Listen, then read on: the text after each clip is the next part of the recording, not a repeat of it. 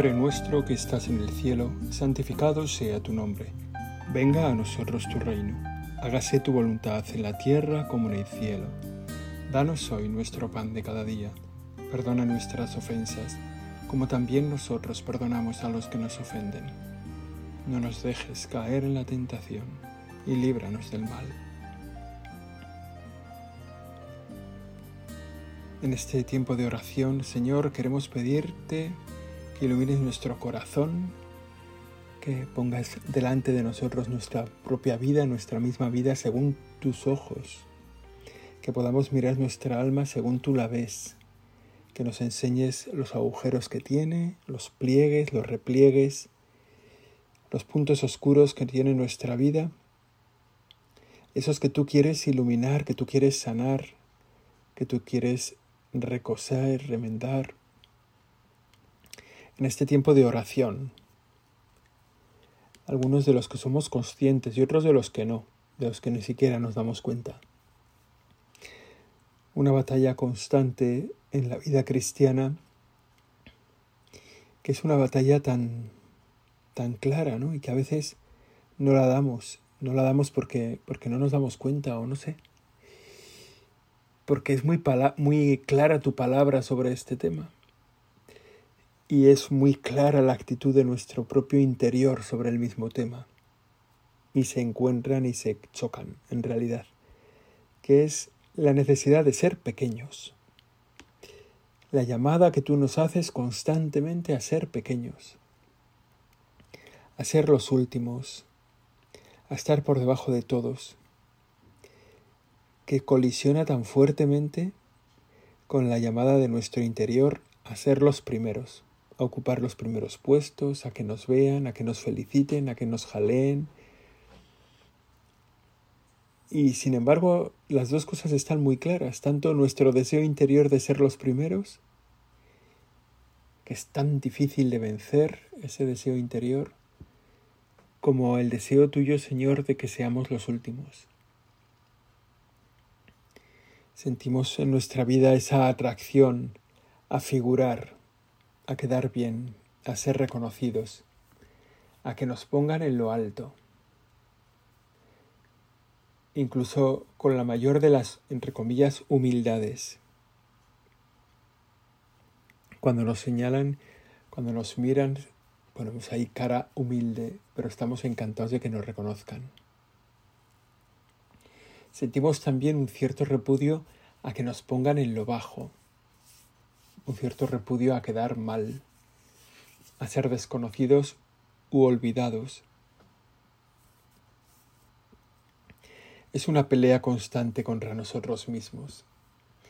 Una pelea de que a veces no la damos porque no somos del todo conscientes. Y te pedimos eso ahora, Señor, que nos hagas conscientes de lo que nos estás pidiendo, de lo que has pedido tantas veces en el Evangelio, que tantas veces sale en el Evangelio de ser los últimos. El que quiera ser el primero de todos, que sea el último de todos y el servidor de todos. Ser pequeños. Nos damos cuenta de la cantidad de santos que han escogido el camino de la pequeñez, que han hecho una opción radical en su vida por el camino de la pequeñez y ese camino les ha llevado al cielo. Vale la pena recordar a San Francisco de Asís, por supuesto, ¿no? que renunció a tantos bienes humanos que tenía para ser el último.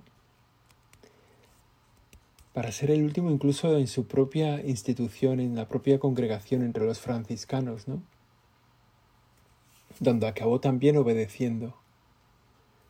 El ejemplo de Santa Teresita de Lisieux, que se sentía tan pequeña, tan pequeña que le pedía al Señor un ascensor para llegar al cielo, tan incapaz, tan con una ternura preciosa en su vida y una confianza absoluta en el Señor, porque se sentía tan, tan, tan pobre, tan desarmada, una mujer tan fuerte, tan valiente desde la casi desde la más tierna infancia, con un deseo de santidad y una pelea por la santidad brutal, que se sentía además la última y que necesitaba pues eso, ¿no? Que el Señor le hiciera un ascensor para llegar al cielo. Y tantos santos que conocemos que han dejado honores en este mundo, que han dejado grandes caminos, como caminos muy poderosos, y se han dejado llevar por el Señor, y sin embargo en esa fidelidad han alcanzado la grandeza. De eso va esta meditación, de ser pequeño para ser grande. De las tentaciones que tenemos para evitar el camino de los pequeños, cuando en realidad es el único camino para llegar a ser grande. Grande como lo entiende el Señor, grande como lo entiendes tú, Jesús, grandes delante de Dios. Ser pequeños para ser grandes delante de Dios.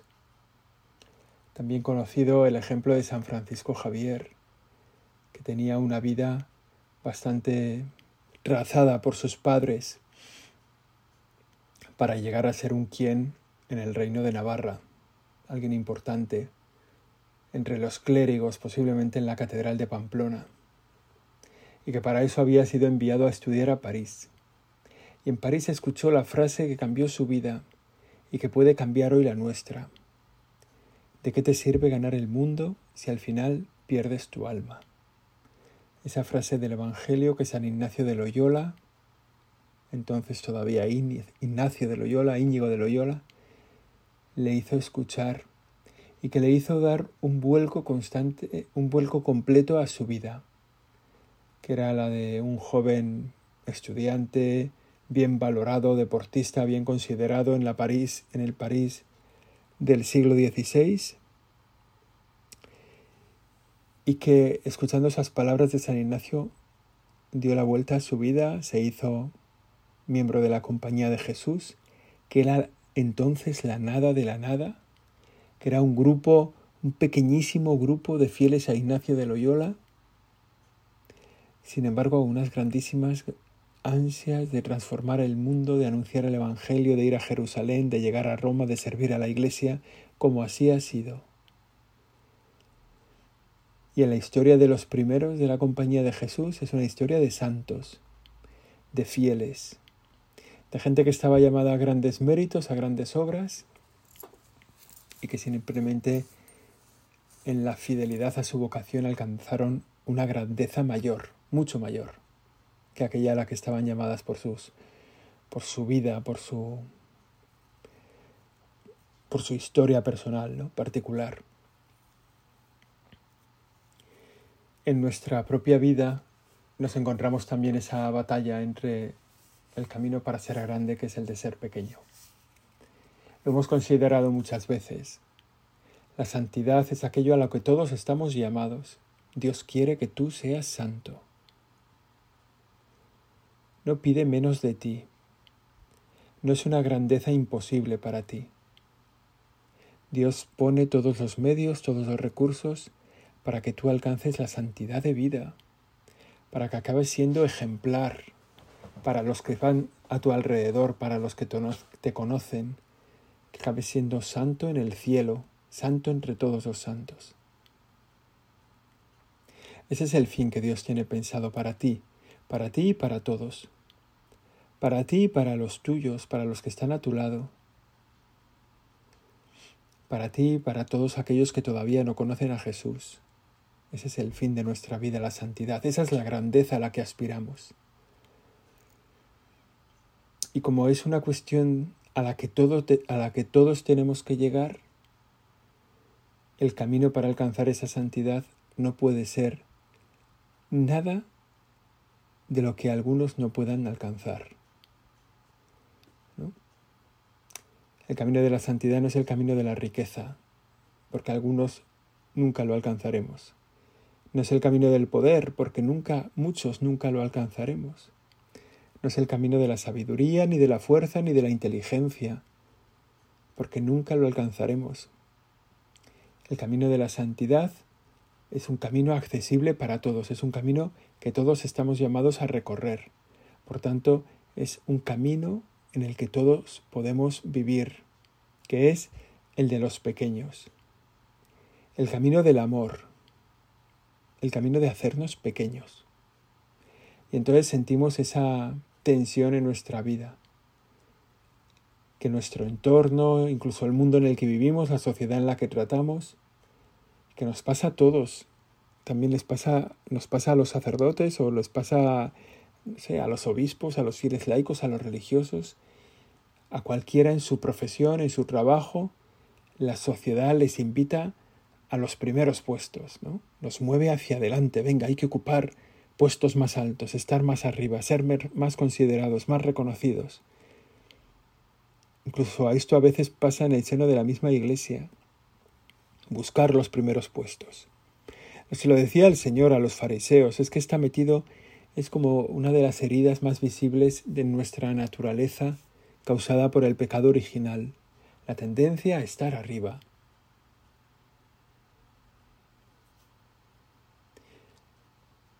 Y el camino que el Señor nos pone, como es un camino que es válido por todos, para todos, es el camino de estar abajo. El camino del servicio. El camino del amor en las pequeñas cosas. Si hacemos una mirada a nuestro mundo, estaría bien hacer una lista de los grandes de este mundo.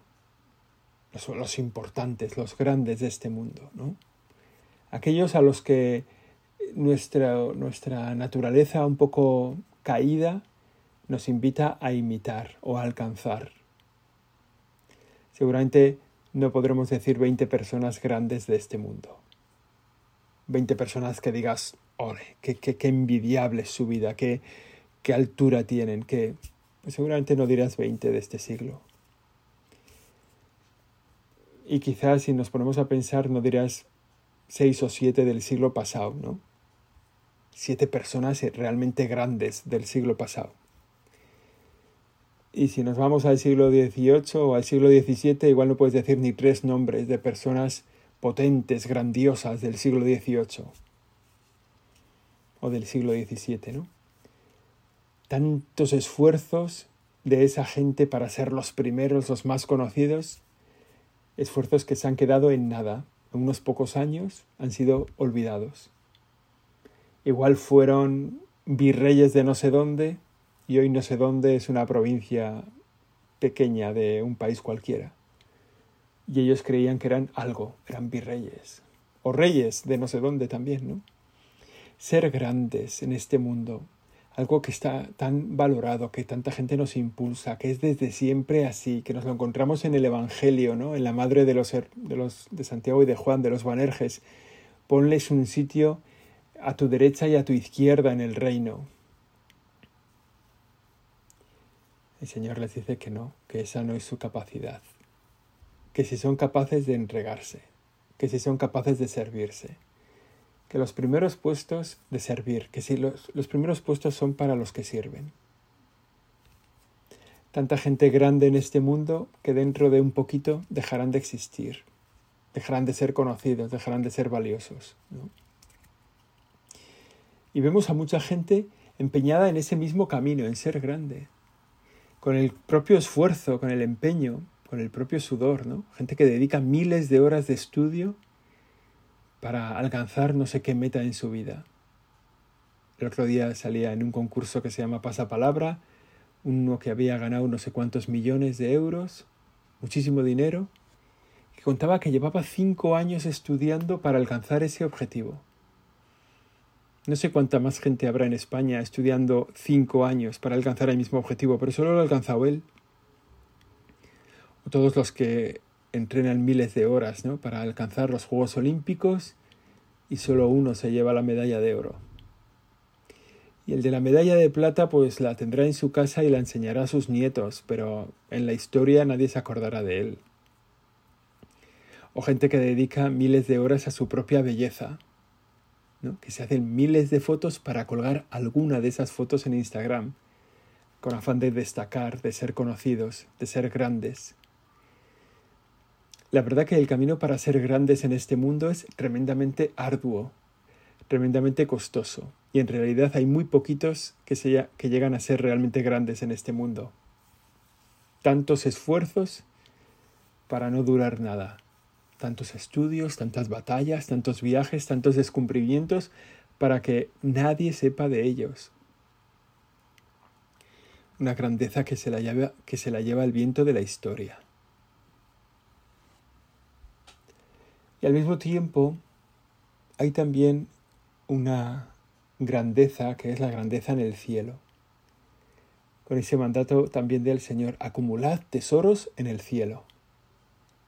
Aquí la gente acumula sus tesoros, sus pequeños tesoros, muchas veces de dinero, o de fama, o de honor, o de imagen.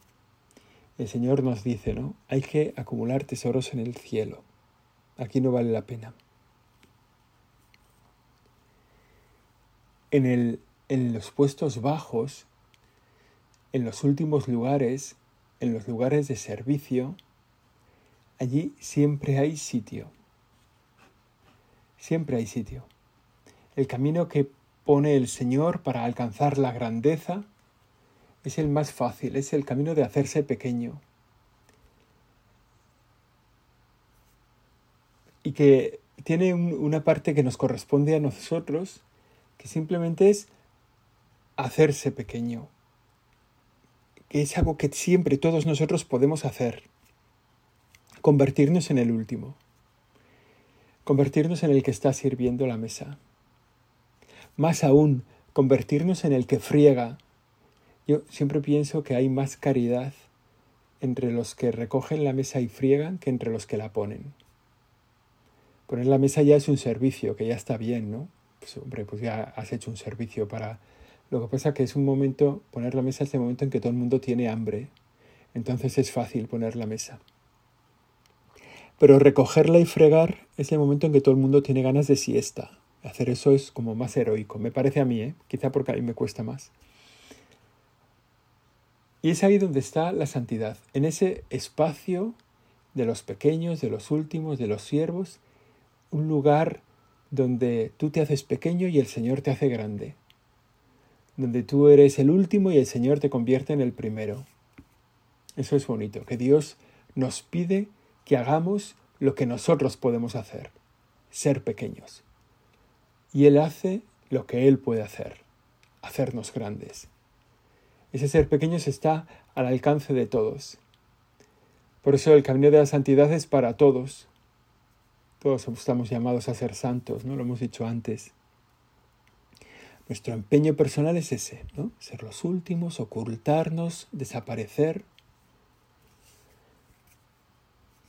Sí, eh, pues, no sé, ¿no? Si, si, ocupáramos los últimos lugares como, como estrategia para alcanzar los primeros, también nos estaríamos equivocando.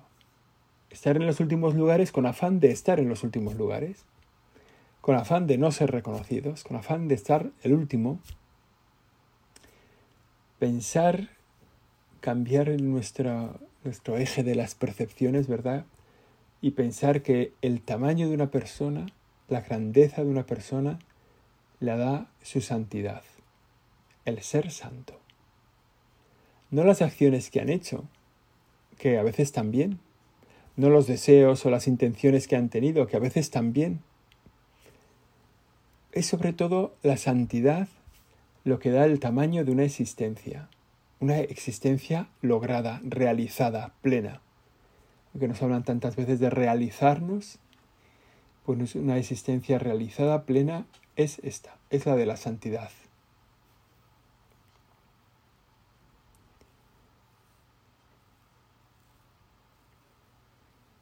Y en este espacio de los últimos, en este lugar de los últimos, siempre hay mucho sitio.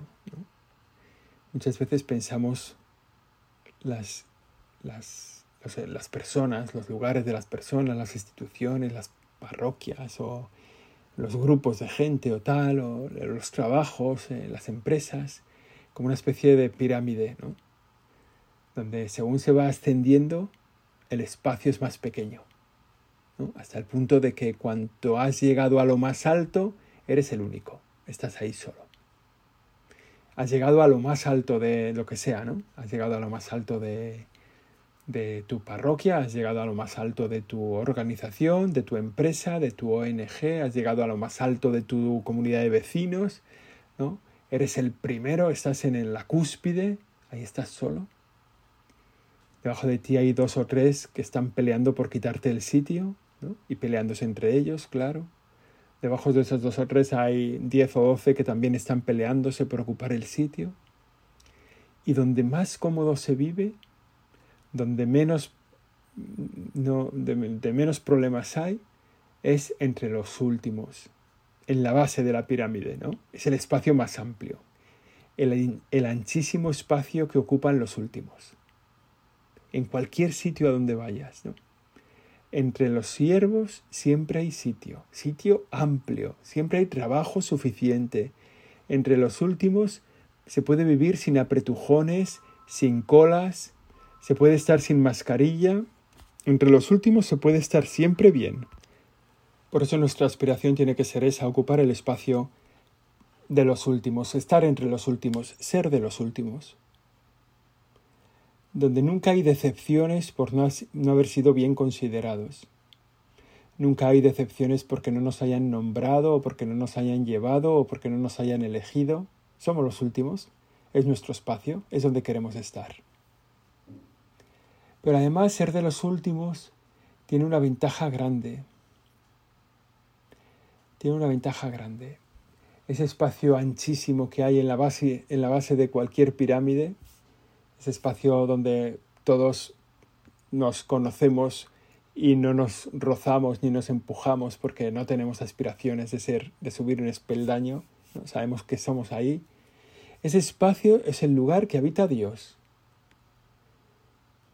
El lugar de los pequeños es el lugar en el que vives tú, Señor. Entre los últimos se te puede encontrar más fácil. Entre los últimos, entre los que no quieren sobresalir, estás ahí tú presente. Constante presencia de Cristo en el prójimo. De manera especial entre los que sufren, entre los que están solos, entre los que están tristes, entre los que la vida los ha atropellado un poco, en esos que nadie de los que está mirando hacia arriba los verá nunca porque para encontrarlos hay que mirar hacia abajo. Hay que tener esa mirada del corazón hacia los últimos, hacia los que sufren. Que también es una petición que podemos hacerte en este momento, Señor. Que nos des una mirada especial hacia los que sufren, hacia los que están ahí, abandonados, dejados de todo. Porque sabemos que es el lugar en el que nos podemos encontrar contigo. Dices en el Evangelio que es más difícil que un rico entre en el cielo que que un camello pase por el ojo de una aguja. Y viendo el ojo de una aguja, pues uno se da cuenta de que eso es muy pequeño. Incluso entendiendo la aguja como, como la ventanita que había en los muros de las murallas, ¿no? Que eso también se dice que es una aguja. Bueno, pues da igual, sea como sea, es, dices tú, ¿no? Que un rico no entrará en el reino de los cielos. En cambio, entre los pobres es fácil encontrarse contigo, porque los estás ahí sosteniendo en la esperanza, porque los acompañas, porque los cuidas, los curas, los sanas, estás a su lado. Y ahí nos podemos encontrar contigo. Es más fácil encontrarse con Cristo en un lugar de pobres que en el salón de una embajada, que en el comedor de un palacio, que en una reunión de los primeros de la sociedad. Es más fácil encontrarse con Cristo en uno que está un poco loco, un poco solo, un poco enfermo o un mucho enfermo, que en tantos lugares donde nosotros nos ponemos a buscarte, Señor. Y esta enseñanza, pues la tenemos que reforzar en nuestra vida. Tenemos que vivirla pues con una con un especial empuje.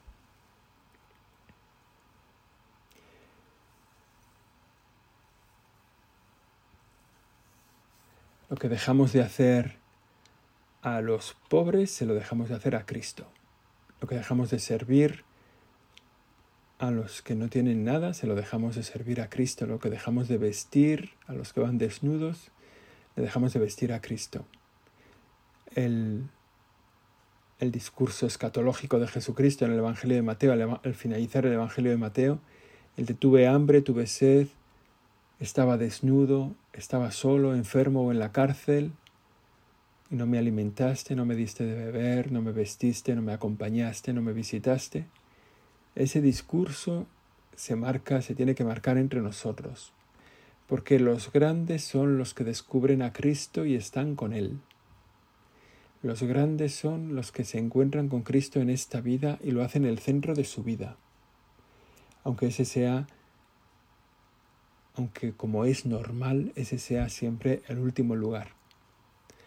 Pues nada, yo creo que es un momento para hacer el propósito contigo, Señor, de ser inteligentes, de ponernos lo fácil, de llegar a lo posible, que es a la santidad, y de no aspirar a lo imposible, que es ganar un Oscar, ser presidente de un gobierno, ganar una medalla olímpica y tantas cosas imposibles con las que nos afanamos tanto.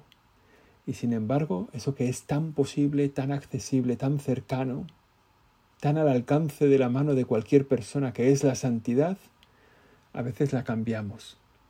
Cambiamos esa primogenitura por un plato de lentejas, como pasaba en la Biblia. Te pedimos, Señor, por intercesión de la Virgen María, de tu Madre, que nos des esta mirada a nuestro corazón, que nos des esta mirada a nuestra vida para cambiar eso que nos sale de dentro, de buscar los primeros puestos, por eso que te sale a ti de dentro, que es el deseo de que seamos santos, de que seamos felices, bienaventurados para toda la eternidad, de que seamos grandes en la historia. Porque a poco cristianos que seamos nosotros, cuando nos piden una lista de los grandes de este mundo, de cualquier siglo, de lo que nos acordamos es de los santos. Y nos piden alguien, alguien del siglo IV, pues, pues igual nos acordamos de San Agustín, alguien del siglo XIII, pues a lo mejor de Santa Clara, alguien del siglo XVI, pues de Santa Teresa de Jesús, alguien del siglo, bueno, y así tanto, ¿no? y son porque son santos. Son grandes porque son santos. Pues vamos a pedirte, Virgen Santísima, que nos ayudes en este camino de santidad, que cambies nuestra mirada, que nos hagas mirar con, una con ojos nuevos a nuestra propia vida para ocupar el lugar ancho, espacioso de los pequeños, de los últimos. Dios te salve María, llena eres de gracia, el Señor es contigo. Bendita tú eres entre todas las mujeres y bendito es el fruto de tu vientre Jesús. Santa María, Madre de Dios, ruega por nosotros pecadores, ahora y en la hora de nuestra muerte. Amén.